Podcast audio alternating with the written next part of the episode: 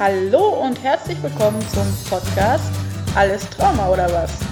Der Podcast rund um das Thema Trauma und posttraumatische Belastungsstörung von eurer Erfahrungsexpertin Eileen. Ja, hallo und willkommen zu einer neuen Folge meines Podcasts. Ich habe heute wieder einen Interviewgast und zwar äh, zu dem Thema traumasensibles Yoga. Und mir ist vor einiger Zeit bei Instagram ähm, ein Profil äh, zu dem Thema ins Auge gestochen. Das nennt sich auch traumasensibles Yoga. Und ja, dahinter verbirgt sich die Sandra. Und ich habe Sandra einfach mal gefragt, ob sie mir ja ein Interview zu dem Thema geben würde. Ähm, denn mir ist äh, ja das äh, Yoga als, sagen wir mal, Körper Fortsetzung dessen, was ich bisher alles so gemacht habe, kommt Yoga für mich eigentlich in Frage, um damit alleine auch weiterzumachen. Und ja, von daher freue ich mich, dass Sandra heute hier ist. Und ja, sie kann sich jetzt gleich erstmal selber vorstellen. Und ja, dann werden wir uns so eine Weile über das äh, traumasensible Yoga unterhalten. Hallo Sandra. Ja, hallo, schön, dass ich da sein darf. Ich freue mich riesig, dass du mich gefragt hast. Hm, ja, das, äh, ja, ich finde es toll, dass du angeboten hast, das zu machen. Und ja, du ähm, hast entsprechende Expertise auf dem Thema. Und ja, von daher bitte ich dich, dich einfach mal erstmal kurz vorzustellen für meine Hörer. Ja, ähm, ich bin Sandra. Ich bin äh, ursprünglich Diplom-Sozialarbeiterin und arbeite seit acht Jahren jetzt mit chronisch psychisch erkrankten Menschen zusammen und habe in dem Rahmen dann 2015, 2016 die Weiterbildung zur Fachberaterin für Psychotraumatologie gemacht. Und 2016, 2017 kam dann noch eine Yogalehrerausbildung dazu, ähm, weil ich privat, seitdem ich Anfang 20 bin, äh, Yoga praktiziere. Äh, jetzt bin ich 32.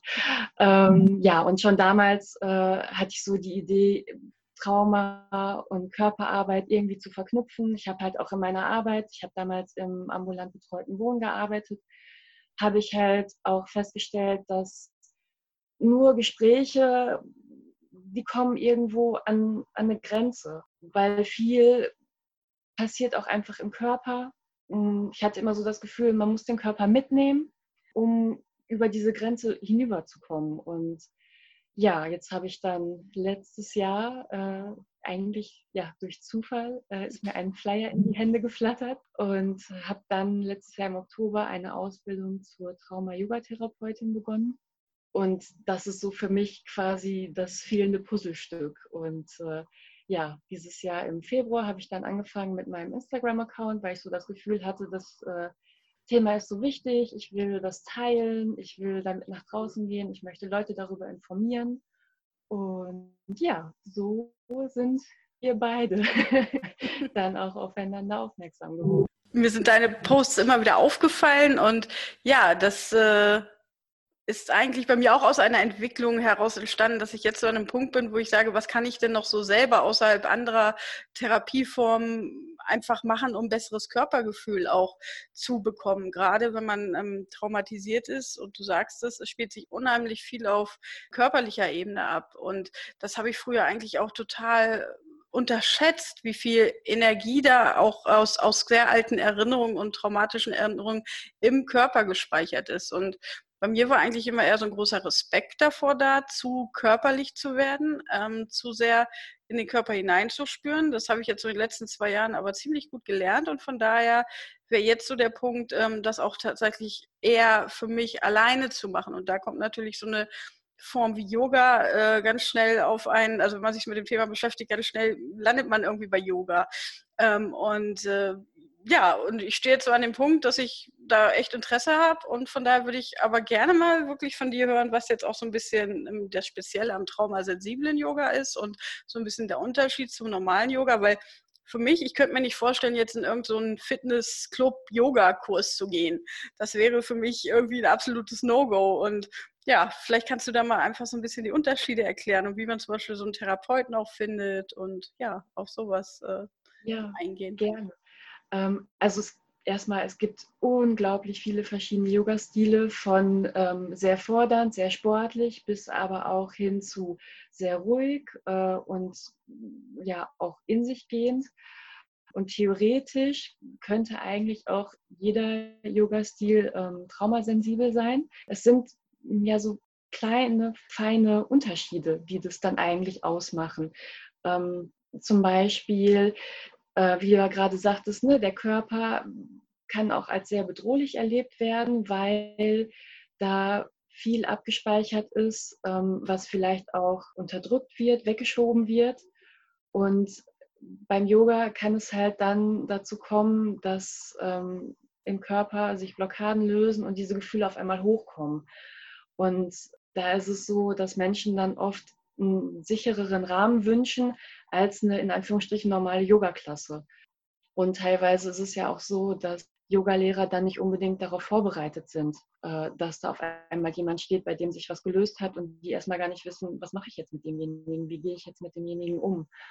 Ähm, und teilweise, je nachdem, was äh, die Menschen an Traumata erlebt haben, ist normaler Yoga-Unterricht auch schwierig, weil die Yogalehrer laufen oft im Raum herum, fassen auch an, um zu korrigieren. Natürlich aus einem gut gemeinten Impuls heraus, weil man denjenigen in seiner Haltung verbessern möchte. Aber ähm, ja, wenn du traumatisiert bist und auf einmal steht jemand hinter dir und fasst dich vielleicht sogar noch an, ohne was zu sagen, dann kann das natürlich auch ganz schnell äh, nach hinten losgehen. Mhm.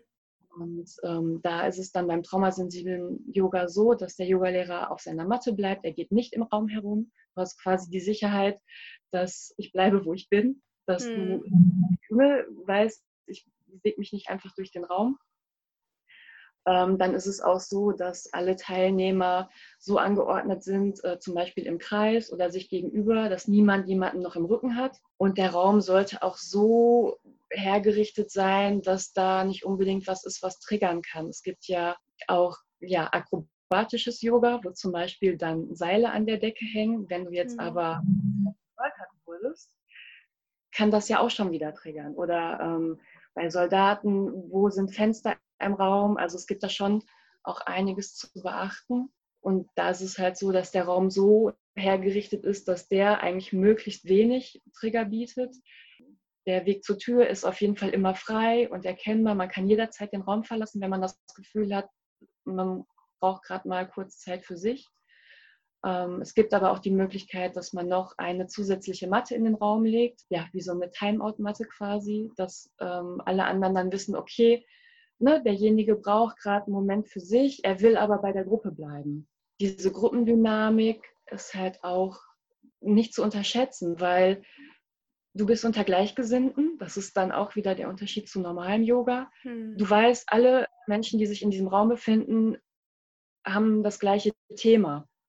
Und äh, es kann auch sehr heilsam sein, wenn dann bei dir, ich sag mal, was aufploppt, dass diese Gruppe das mitträgt hm. und das auch würdigt. Ich meine, beim Einzelunterricht ist es natürlich so, dass man da nochmal viel individueller arbeiten kann, aber ähm, in der Gruppe hat es auch definitiv einen heilsamen Effekt, wenn es so an äh, die Formulierung geht. Ich habe das jetzt in den letzten Jahren, sei es jetzt in den verschiedenen Stunden, die ich besucht habe oder auch in der Ausbildung erlebt, zum Beispiel Atemübungen, werden immer angesagt mit atme hier ein, atme da aus, halte so und so lange die Luft an. Aber jeder hat ja einen eigenen Atemrhythmus und teilweise passt es einfach nicht. Manchmal möchte ich vielleicht einatmen, wo der andere sagt, hm. atme aus. Gerade für Menschen mit einer Traumatisierung ist es natürlich auch schwierig, wenn sie was tun sollen, was ihnen irgendwie gerade widerspricht, wenn sie vielleicht auch was aushalten müssen.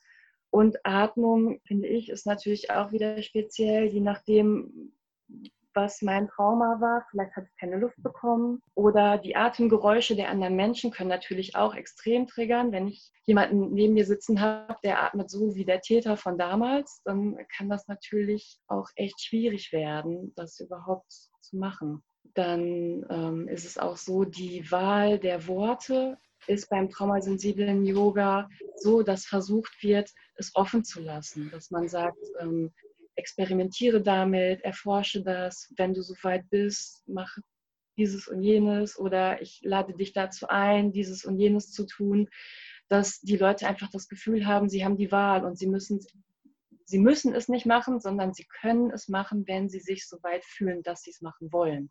Das ist, glaube ich, auch ein wichtiger Punkt, wieder zu lernen, dass man die Wahl hat.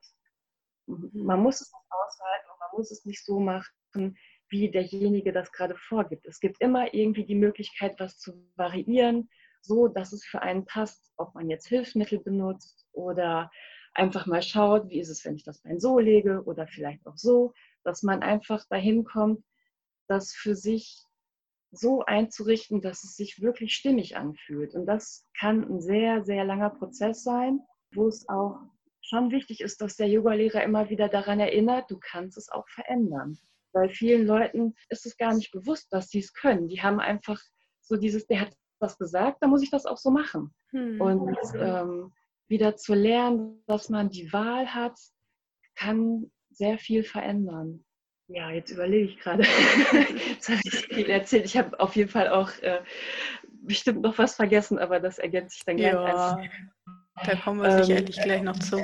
Genau. Und ja, das, genau, das sind halt so die Unterschiede, weil ich halt die Erfahrung gemacht habe, dass in Anführungsstrichen normaler Yoga-Unterricht, je nachdem, wie schwer traumatisiert man ist, ähm, nicht wirklich machbar ist. Und man muss sich aber auch als in Anführungsstrichen normaler Yogalehrer klar sein, dass man auch in seinen regulären Klassen auf jeden Fall Menschen sitzen hat, die Traumata erlebt haben, weil jeder Mensch hat eigentlich in seinem Leben irgendwann mal Erfahrungen gemacht, die potenziell traumatisch sein können. Ob dann jeder daraus auch ähm, eine PTBS oder eine komplexe PTBS entwickelt, ist natürlich nochmal ein anderes Thema. Aber wie oft ich in Stunden saß, wo dann bei dem einen oder anderen doch ein paar Tränen geflossen sind, mhm. einfach weil sich was gelöst hat, das war schon ziemlich oft, muss ich sagen. Und das ist, glaube ich, was, was viele auch unterschätzen. Und ich glaube, das ist auch, weil Yoga oft als Sportart gesehen wird. Hm. Und das ist es aber nicht. Es ist keine Sportart. Es ist, es ist nicht leistungsorientiert. Es geht wirklich darum, sich wahrzunehmen, zu sich selber einen Kontakt herzustellen, in sich hineinzuspüren, was passiert eigentlich in meinem Körper? Wie fühle ich mich? Und so natürlich auch Kontakt zu seinem Innenleben herzustellen. Und wie du ja auch gerade äh, schon sagtest, das war für dich jahrelang sehr, sehr schwierig. Und ich glaube, da ist es dann auch wirklich gut, wenn man jemanden hat, der einen dabei begleitet und der einen notfalls auch auffangen kann, wenn dann Sachen aufbrechen. Hm. Weil am Anfang kann es wirklich sehr bedrohlich wirken. Und was man auch nicht unterschätzen darf, wenn man anfängt, sich damit zu beschäftigen, kann man vielleicht sogar das Gefühl haben, dass es erstmal schlimmer wird. Weil hm. die Dinge, die man vorher weggedrückt hat, denen schenkt man ja jetzt Aufmerksamkeit. Dankbarkeit. Und dann stellt man vielleicht erstmal fest, was da alles so in einem los ist. Und das kann natürlich auch erstmal abschrecken. Aber es lohnt sich, da durchzugehen, weil nach und nach kann man diese Dinge wirklich auflösen. Ja, das ist äh, generell sind wir ja also losgelöst davon, ob man jetzt traumatisiert oder ist oder nicht. Ähm, ist dieser Zustand vom Körper eher abgespalten zu sein, ja bei sehr, sehr vielen Menschen der Fall. Und dann wirklich erstmal wieder zu, zur Ruhe zu kommen und mal rein zu fühlen, das fällt ja wirklich schon, sagen wir mal, nicht traumatisierten auch tatsächlich schwer. Und ähm, und für mich ist es halt, ähm, ich hatte früher zum Beispiel viele, viele körperliche Probleme in Form von Rückenschmerzen und dann auch sowas wie Physiotherapie, klar, logisch irgendwann mal gemacht, verschrieben bekommen.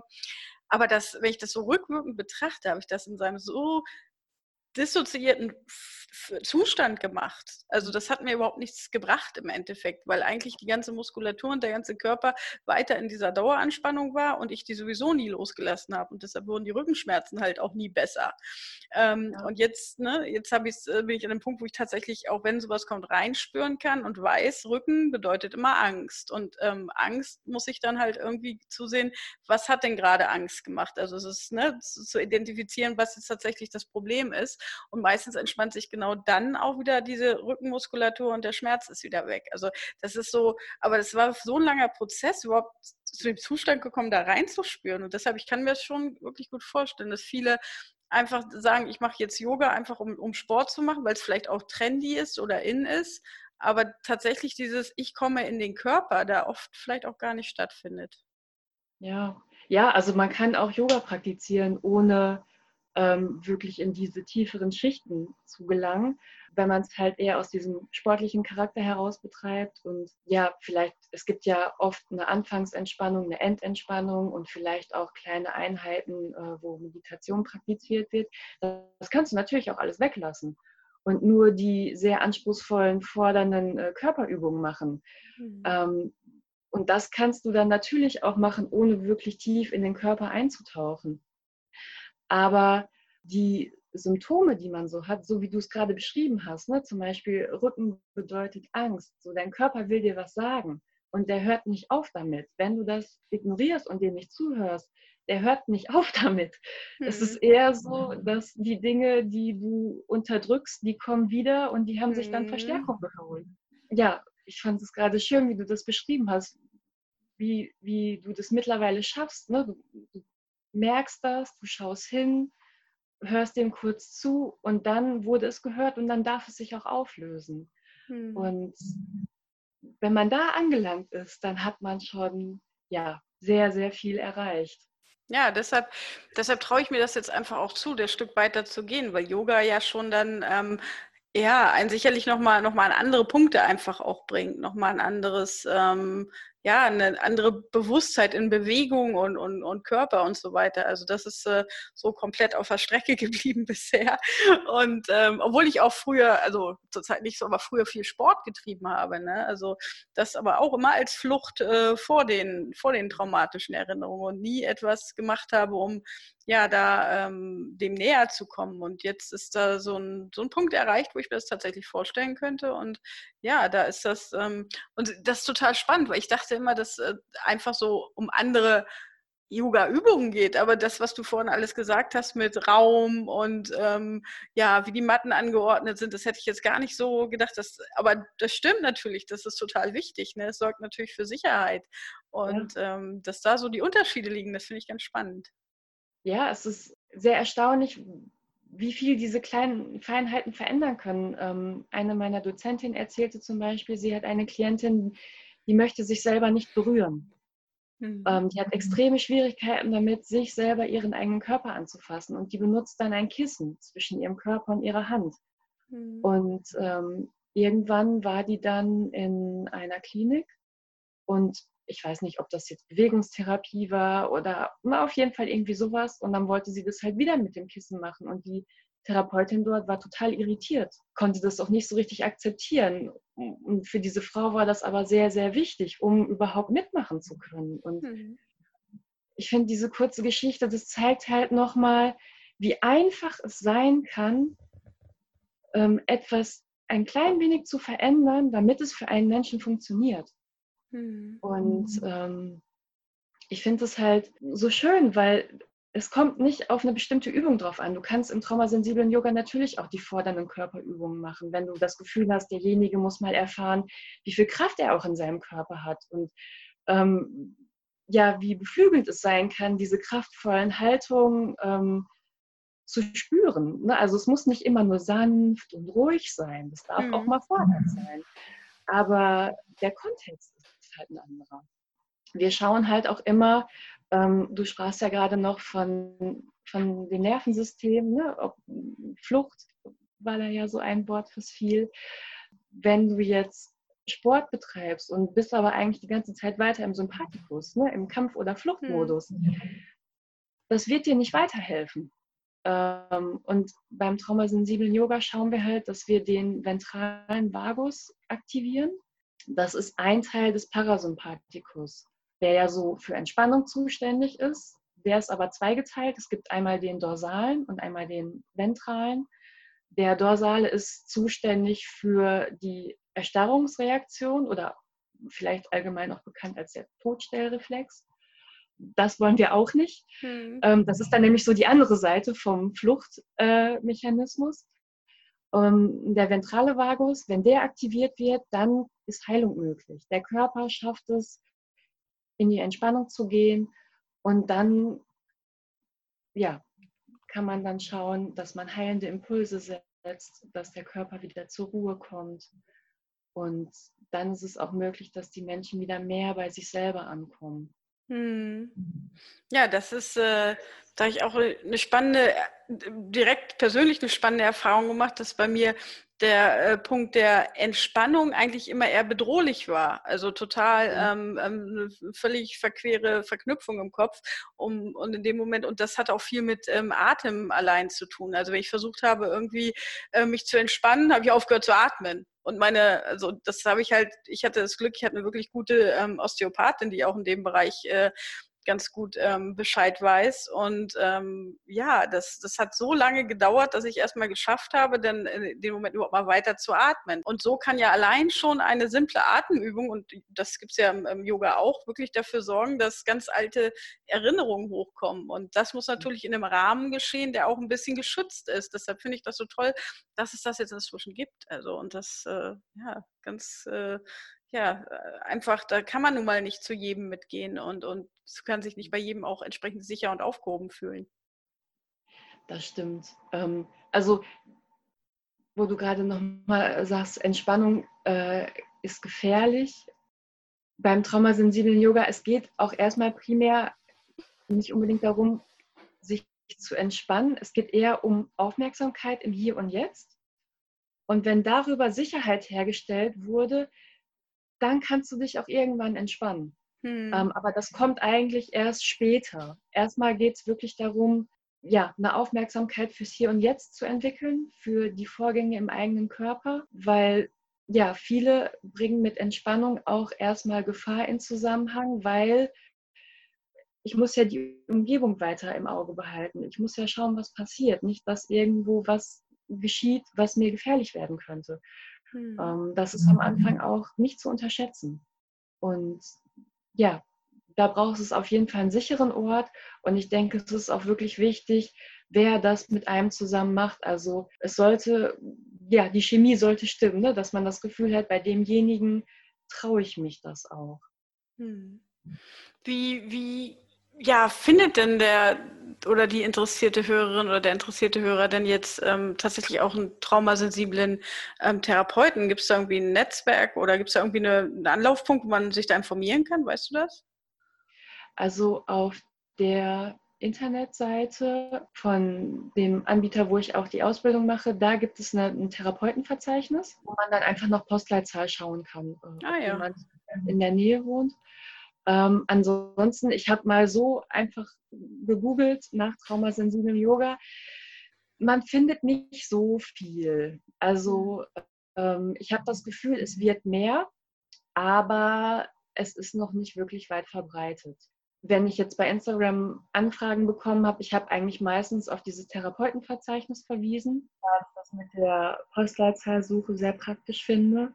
Und ich hoffe einfach, dass es in den nächsten Jahren mehr wird, dass immer mehr ähm, Yogalehrer ähm, ja, sich damit beschäftigen, sich damit auseinandersetzen. Es muss ja nicht, noch nicht mal jeder unbedingt diese Ausbildung machen, aber dass da einfach mehr Bewusstheit entsteht ähm, und der ja, normale Yoga-Unterricht vielleicht auch traumasensibler wird. Hm. Das ist ja schon mal, da ist ja schon mal eigentlich der Vorteil, dass, ähm, oder so schätze ich zumindest ähm, auch Personen ein, die entsprechend Yoga-Ausbildung machen, dass da auch die, die ähm, Offenheit für da ist, ähm, sich auch mit solchen Themen zu beschäftigen. Und vielleicht, wenn das so ein bisschen, sagen wir mal, noch ein bisschen populär, Anführungsstrich, bekannter wird, populär nicht bekannter wird, dass da auch mehr, mehr Wissen dann irgendwann vorhanden ist. Das ist ja, da ist ja die andere Baustelle, zum Beispiel Schulmedizin, immer ein bisschen schwieriger. ja, die, ähm, ja, das, äh, da eine ganzheitlich, Ganzheitlichkeit reinzubekommen in der Schulmedizin ist ja schwieriger. Da habe ich auch schon die, die wildesten Erfahrungen ähm, gemacht, dass sehr naheliegende Dinge äh, nicht erkannt werden. Und ja, aber da glaube ich, dass gerade in dem Bereich ähm, ja, einfach auch Menschen tätig sind, die dafür offen sind und auch die Zusammenhänge zwischen Körper und äh, Psyche auch viel bewusster kennen, wahrnehmen und dafür offen sind. Das ist es ja. Das, das wird oft äh, einfach so immer noch zweigeteilt gesehen, Körper und ähm, Seele und Psyche, aber es ist halt einfach ein System. Und ja, das, äh, selbst wenn man auf körperlicher Ebene arbeitet oder was, was bewegt, dass sich dann halt auch andere Dinge lösen können. Das ist halt tatsächlich, ist halt einfach so. Ja, also ich bin davon überzeugt, dass äh, in den nächsten Jahren da auf jeden Fall immer mehr Bewusstsein für entsteht. Und äh, wenn ich jetzt so auf Internetseiten von verschiedenen Yoga-Studios geguckt habe, da gibt es jetzt mittlerweile auch Workshops zu, zu Trauma und Yoga. Und ich glaube, das wird sich in den nächsten Jahren immer weiter verbreiten und vielleicht zahlt die Krankenkasse ja irgendwann auch äh, wie jetzt bei den Präventionskursen, mhm. vielleicht zahlen die dann ja wirklich auch irgendwann mal was für traumasensibles Yoga. Das wäre einfach super. Ähm, was jetzt aber auch aktuell schon ist, ähm, traumasensibles Yoga ist ein anerkanntes Therapieverfahren beim Fonds für sexuellen Missbrauch. Mhm. Also für diejenigen interessant ist, man kann da jetzt schon Gelder für beantragen. Das geht. Mhm. Es wurde auch schon bewilligt. Das funktioniert auf jeden Fall. Ja, das ist, das ist total interessant. Ähm, ja, wenn das dann mit dem Fonds nicht immer so lange dauern würde, das ist so immer ja. das Problem. ja, die Wartezeiten dort, die sind ja wirklich unter, unterirdisch. Und ähm, aber nichtsdestotrotz auf jeden Fall eine Sache, die man in Erwägung ziehen kann. Das ist ein richtig guter Tipp. Hm. Definitiv. Also ich meine, im Moment für Neuanträge sind es ungefähr drei, vier Monate Bearbeitungszeit. Die sind schneller geworden. Oh, ich hab, ja, ich äh, kenne es ja. aus eigener Erfahrung. Ich habe 13 Monate gewartet. ja, das war äh, extrem. Mhm. Ja, äh, wo man wohl im Moment sehr lange warten muss, ist, wenn man schon einen Antrag gestellt hat und da noch was ändern oder nachreichen musste. Da dauert es mhm. immer noch sehr lange, aber bei den Neuanträgen sind sie definitiv schneller geworden. Hm, ja, das ist gut zu wissen. Ja, aber das auf jeden Fall, ne, gerade weil es ja auch um Finanzierung geht. Ne, das ist ja doch auch für viele Betroffene immer so ein Aspekt. Klar, es gibt wunderbare Methoden, die einem helfen, aber ja, wenn man einfach auch die finanziellen Mittel nicht hat, um, um das immer alles zu gewährleisten, ist natürlich ein ganz wichtiger Aspekt und ja, ein guter Hinweis von dir auf jeden Fall. Ja, ich finde das mit der Finanzierung, das ist ein großer Punkt, weil ähm, es gibt ja auch Menschen, die aufgrund ihrer Symptome vielleicht gar nicht arbeiten können und vielleicht, ähm, sei es jetzt Sozialhilfe oder Hartz-IV-Empfang, die können sich das nicht leisten. Es geht einfach nicht. Mhm. Und ähm, da ist dann, finde ich, die große Frage, wie kann man es schaffen, dass diese Menschen das trotzdem nutzen können? Mhm. Weil mal angenommen, ich biete das jetzt privat in Einzelarbeit an und nehme für eine Stunde 60 Euro, wer kann sich das denn leisten? Ja. Das sind das sind definitiv nicht die meisten. Mhm. Und ähm, ja, da ist dann wirklich die Frage, wie macht man es? Ne? Ähm, es gibt äh, gemeinnützige Vereine, wie zum Beispiel Yoga Hilft. Oder ich habe auch bei mir in der Ausbildung eine, die macht jetzt noch die 500 Stunden Yogalehrerausbildung, damit sie Präventionskurse anbieten kann, die von der Krankenkasse übernommen werden, aber dann halt traumasensibel. Hm. Und ähm, ja, im Moment finde ich, gibt es da noch eine große Lücke. Ähm, aber auch da hoffe ich, dass sich im Laufe der nächsten Jahre diese Lücke schließt oder sie zumindest immer kleiner wird. Und ich als äh, Sozialarbeiterin habe auf jeden Fall auch vor, das mit in meinen Berufsalltag mit zu integrieren, um es dort dann auch Personengruppen zukommen zu lassen, die sich das vielleicht nicht unbedingt leisten können. Hm, das ist super. Aber es ist ganz, ja. ganz äh, echt äh, super, was du auch vorhast. Ne? Das ist, äh, ja, das ist, das nicht einfach nur so, so ein elitäres Wissen ist, sondern dass es wirklich vielen ermöglicht werden kann. Das finde ich schön. Und ich glaube, da gibt es vielleicht tatsächlich auch schon, und kann ich mir vorstellen, in Zukunft viele äh, Initiativen auch, auch gerade wenn man so in größeren Städten ähm, wohnt, wo man vielleicht mal Ausschau halten kann. Also ich habe, ja, vielleicht gibt es da auch tatsächlich schon Gruppen, die das für, für geringen Beitrag auch anbieten können. Das äh, kann es natürlich auch immer geben. Hm. Ja, also in einigen Städten gibt es das auf jeden Fall schon. Aber ich glaube, auch da ähm, gibt es noch sehr viel Wachstumspotenzial, sagen wir mal so. Hm, ja, aber dafür äh, machst du ja auch deine Arbeit und ja, bringst mit deinem Account ähm, das Thema so ein bisschen, äh, auch ein bisschen mehr ins Licht und das finde ich richtig gut. Und ja, das äh, solltest du auch definitiv weiter beibehalten. Ja, vielen Dank. Ähm, das möchte ich auf jeden Fall. Ähm, ich bin ja jetzt quasi auch noch mitten in der Ausbildung und ähm, kriege dadurch natürlich auch äh, immer noch viele neue Impulse. Ich weiß ja auch noch nicht alles. Man lernt ja sowieso nie aus.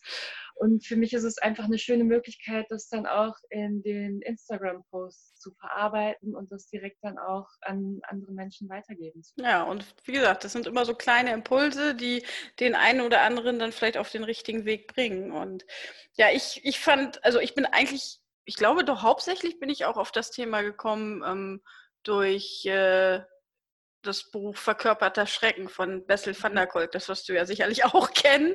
Das ist ja, ja so der Klassiker. Und genau. ähm, da ist ja auch tatsächlich in den Studien in Amerika erwiesen, in den USA erwiesen, ähm, oder durch die Studien wurde es erwiesen, dass Yoga und zum Beispiel Achtsamkeitstraining ähm, auch wirklich ein sehr adäquates Mittel ist, um die ähm, Symptome von der PTBS auch äh, zu minimieren und, und damit auch besser klarzukommen. Und äh, ja, so das war eigentlich so damals auch mein erster Impuls zu sehen, okay, da gibt es auch noch andere Sachen als so die klassischen Therapieverfahren, die einem helfen können. Hm. Ja, also ich finde, das sollte so Hand in Hand gehen. Ne? Das, ähm, ich, man will ja jetzt auch nicht die anderen Therapieformen abwerten. Ne? Gesprächstherapie mhm. hat definitiv äh, ihren Wert. Mhm. Ich hm. finde, es sollte mehr Hand in Hand gehen. Ja. Diese Methoden, ähm, Yoga und Achtsamkeit, die verändern das Gehirn.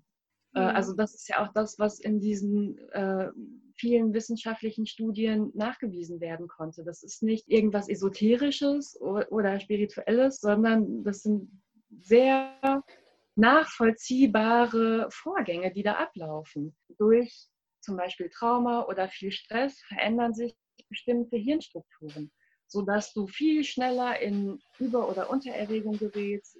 Die äh, Amygdala vergrößert sich und durch Yoga oder Achtsamkeit kannst du dem entgegensteuern und du kannst natürlich nicht von heute auf morgen, aber auf jeden Fall über einen längeren Zeitraum kannst du das wieder verändern.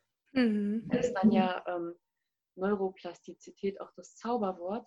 Mhm. Und du kannst ähm, durch diese Techniken es schaffen, dass diese niederen Hirnstrukturen dich nicht mehr einfach unbewusst steuern und du dem ausgeliefert bist, sondern dass du den präfrontalen Kortex wieder stärkst und dass du irgendwann die Wahl hast, dass du merkst, okay, ich bin jetzt wieder an dem Punkt, wo ich so und so reagieren könnte, steige ich darauf ein oder schaffe ich es auch anders zu handeln und dieser Schleife zu entkommen.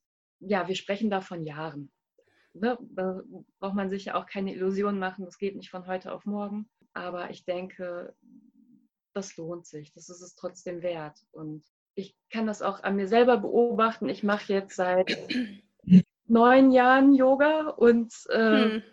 beschäftige mich mit Achtsamkeit und Meditation. Und ähm, ich kann das bei mir im Alltag immer wieder beobachten, dass es so Momente gibt, wo ich in die Stressspirale geraten könnte.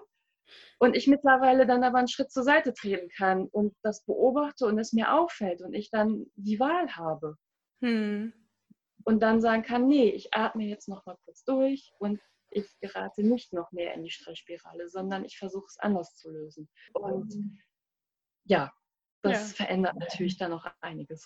Hm. Ja, und gerade wenn man traumatisiert ist, dann passiert diese Spirale so automatisiert, dass man da gar nichts irgendwo, dass man immer lange oder eigentlich das Gefühl hat, man kann da gar nichts dran ändern. Aber man kann tatsächlich lernen, auch wirklich so in Babyschritten, in ganz kleinen Steps irgendwo auch das zu etablieren, dass man dann erstmal hinterfragt, ja, ist das, was ich jetzt hier äh, gerade empfinde, entspricht das hier überhaupt der, der jetzigen Situation oder hat das etwas mit einem alten Thema zu tun und dass man da tatsächlich, und das ist dann wieder der äh, Begriff sensibler auch wird für, für das, was im eigenen Körper und im eigenen Geist vorgeht und, und so schafft man so ein bisschen Selbstwirksamkeit und auch aus diesem, ja, äh, aus dieser Sp Traumaspirale so ein bisschen rauszukommen und ja, von daher, das ist es definitiv möglich möglich.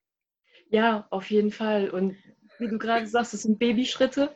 Äh, es muss erstmal überhaupt ein Bewusstsein dafür entstehen, was passiert da gerade, weil diese Mechanismen, die laufen unbewusst ab und die sind so schnell. Am Anfang hast du keine Möglichkeit, dazwischen zu grätschen. Aber mhm. mit der Zeit ähm, gelingt es immer besser, dass man merkt, was passiert da eigentlich gerade und noch ein bisschen später, dass man es dann wirklich schafft, ähm, das auch ein Stück weit für sich zu verändern. Das kann natürlich auch frustrierend sein, weil es halt so lange dauert. Aber mhm. ich glaube, wenn man dann auch Begleitung hat, die einen unterstützt, die einen immer wieder darauf hinweist, was man schon geschafft hat, auch wenn es kleine Schritte sind, es bewegt sich was, es geht nach vorne. Das zu würdigen, ist so unglaublich wichtig. Und ja, ich glaube, es ist da auch echt hilfreich, wenn man dann jemanden hat, der einen begleitet. Weil natürlich gibt es zwischendurch auch mal Phasen, wo man sich vielleicht nicht mehr aufraffen kann, wo man das Gefühl hat, das bringt doch alles nichts und hm. man ne, Gefahr läuft, es einfach wieder sein zu lassen. Und da ist es, glaube ich, wirklich gut, wenn jemand da ist, der sagt, nein, schau mal, du hast schon das erreicht, du bist schon so weit gekommen, mach weiter. Ja, auch, auch ein wichtiger Aspekt. Man kommt raus und man geht in Beziehungen mit anderen. Das ist ja auch gerade bei, bei Traumatisierten oft der Fall, dass sie sich sehr zurückziehen und auch ähm, ja, jede äh, Art der Beziehung, je nachdem, was für ein traumatischer Hintergrund da besteht, aber ähm, wo es ja auch allein schwierig ist, äh, sich gegenüber anderen ähm, zu öffnen. Und das hast du ja vorhin auch gesagt, dass allein die Anwesenheit die, und, und körperliche Aktion durch einen Yogalehrer bedrohlich sein kann. Und aber da den Punkt rauszugehen und zu sagen, ähm, ich mache es trotzdem und suche mir aber jemanden, der sich in dem Thema auskennt, in traumasensiblen Yoga, dass man zumindest weiß, dass man da, ähm, dass derjenige auch sich vorstellen kann, was dahinter steckt und gewisse Grenzen auch einhält und so weiter. Aber trotzdem geht man ja auch in Beziehung und Interaktion mit jemandem und das kann wirklich sehr heilsam sein. Also das kenne ich aus dem Eins zu eins ja jetzt auch mit der Osteopathin. Das ist ja auch, das hat wirklich so einen Schub gegeben, ähm, den andere Therapieformen definitiv nicht äh, so erzeugt hätten. Hm. Ja, ich glaube, das liegt daran, weil man sich zusammen den einen Menschen quasi anschaut, man schenkt dem Ganzen Aufmerksamkeit. Mhm. Und ich glaube, das ist bei der Osteopathie genauso wie beim Yoga, ist es liebevolle Aufmerksamkeit. Mhm. So, du schaffst einen, einen nährenden Raum, wo es nicht darum geht, dass du irgendwas leisten musst. Ähm, was ich auch nochmal sehr wichtig finde, du musst auch nichts erzählen. Also mhm. es ist nicht unbedingt wichtig, dass du da hingehst und erstmal deine ganze Lebensgeschichte da ausbreitest. Das muss mhm. überhaupt nicht sein. Mhm. Du, man kann auch zusammenarbeiten, ohne ähm, dass der Yogalehrer weiß, was dir überhaupt passiert ist. Mhm. Vielleicht hast du irgendwann das Bedürfnis, bestimmte Dinge zu erzählen dann ist das natürlich vollkommen in Ordnung, aber du musst es nicht tun. Mhm, genau, der Körper äh, hat seine eigene Sprache in dem Moment und ein guter äh, traumasensibler Therapeut äh, oder Yogalehrer kann das halt auch deuten. Ne? Also der braucht nicht viele Worte dafür, genau. Mhm. Ich glaube, das ist vielleicht auch was, was sonst auch ähm, Angst machen könnte. Ne? Muss ich da jetzt was erzählen? Und nein, muss man nicht. Ne? Ähm, mhm. Vielleicht höchstens Dinge, die wichtig sind zu wissen, sei es jetzt, hat, hatte man einen Bandscheibenvorfall oder solche Sachen oder mhm. gibt es bestimmte Dinge, die einen schnell ähm, triggern oder so. Das ist natürlich schon wichtig für den Yogalehrer zu wissen. Aber ansonsten braucht man da nichts sagen. Und mhm. ich glaube, also es gibt ja auch Menschen, die so stark traumatisiert sind, die schaffen es einfach nicht, so stabil zu werden, dass sie sich mit ihrem Trauma auseinandersetzen können, indem sie zum Beispiel nochmal in diese alten Situationen reingehen, weil diese Situationen einfach so schrecklich waren, dass es einfach nicht geht. Und da ist es eine schöne Möglichkeit, mit dem Körper zu arbeiten, weil da mhm. muss man das nicht. Das stimmt. Das ist, äh, ist ja auch in anderen eher körperorientierten Traumaverfahren oder Traumatherapieverfahren auch so, dass da tatsächlich nicht unbedingt direkt reingegangen werden muss. Hm. Ja, genau. ja. ja, total spannendes Thema. Finde ich, find ich richtig gut, das, äh, was du alles so berichtet hast und äh, nimmt hoffentlich auch so jemanden wie jetzt zum Beispiel mir, der da eigentlich sehr, ja, viel Respekt vor hat, so ein bisschen die Angst, diesen Schritt auch zu wagen und tatsächlich vielleicht irgendwann auf die Suche zu gehen, ob hier der richtige Yogalehrer irgendwo in der Nähe ist, der das äh, machen kann. Hm. Ja, das würde mich auf jeden Fall sehr freuen. Hm. Ja, liebe Sandra, ich danke dir ganz herzlich für das Interview. Das ist wirklich schön, dass du dir die Zeit genommen hast und ähm, ja, wieder sicherlich äh, meinen Hörerinnen und Hörern gute Impulse zu dem Thema geben konntest. Ja, sehr, sehr gerne. Ich habe mich sehr gefreut, äh, dass du mir hier die Möglichkeit gegeben hast, darüber zu sprechen und ähm, ja, auf das Thema aufmerksam zu machen. Ich freue mich. Mhm, ja, dann dir mit deiner Ausbildung wünsche ich dir weiter alles Gute für die Ausbildung, dass du das alles, äh, den Rest auch noch gut absolvierst. Ja, Corona hat da ja so ein bisschen äh, ja, für Verzögerung auch gesorgt. Ähm, ja, aber ähm, ich denke mal, du gehst deinen Weg da. So wie du für das Thema brennst, kann das dann auch später tatsächlich nur ein Erfolg werden. Ja, ich, ich finde, da ähm, hat man dann Yoga nochmal auf einer anderen Art und Weise praktiziert, nämlich loslassen, das mhm. akzeptieren, wie es mhm. ist.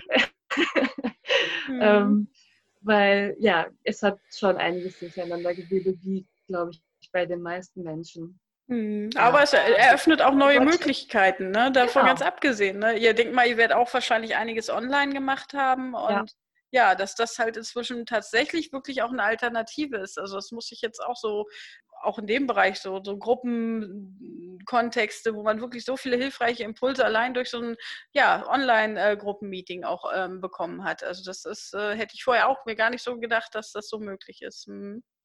Ja, also ich habe jetzt einige äh, Menschen getroffen, die sich vorher nie vorstellen konnten, online zu unterrichten und die es jetzt mhm. machen. Mhm. Und äh, so natürlich äh, die Möglichkeit entsteht auch für Menschen, die weiter weg wohnen oder die zeitlich nie so konnten, mhm. die es mhm. jetzt trotzdem machen können. Also es hatte durchaus auch seine Vorteile. Genau. Ja, und es gibt auch online auch viel ähm, freien Content allein auch schon. Also ich habe bei YouTube auch mal so ein bisschen geguckt. Da gibt es auch einige ähm, äh, traumasensible Yoga-Lehrer oder Lehrerinnen, die ähm, ja da auch gute, gute theoretische Inhalte allein zu dem Thema schon ähm, äh, verbreiten. Und ja, auch mal so kleine erste Übungen oder so, dass man sich vielleicht ja. an das Thema ranwagt. Wenn man jetzt wirklich ganz große Hemmungen hat, das mit jemandem extern erstmal zu machen oder vielleicht die finanziellen Mittel nicht, dann kann man sich doch da erstmal viele Infos und so einen kleinen Vorgeschmack auch online holen. Hm. Und Auf jeden Fall. Es lohnt sich, bei YouTube mal traumasensibles Yoga äh, hm. einzugeben und zu suchen. Da sind wirklich einige gute Videos zu finden. Hm. Ja, das habe ich auch schon mal gemacht. Ja, deine, die Therapeuten, ähm, den Link zu der Thera Therapeutenliste werde ich in die Shownotes packen. Dann kann jeder da vielleicht auch, der da Interesse hat, nochmal reingucken. Sehr ja, gerne. dann danke ich dir erstmal. Ja, ich dir auch und ja, wünsche dir noch alles Gute. Vielen mhm. Dank. Danke, ciao. Tschüss. So, das war mein Interview mit Sandra. Ich hoffe, es hat euch gefallen. Und die erwähnte Therapeutenliste findet ihr unter www.traumasensiblesyoga.de und ja, da gibt es auch noch weitere Infos zu dem Thema. Und ja, wie gesagt, ich hoffe, es hat euch gefallen und freue mich wieder über euer Feedback. Bis bald. Ciao.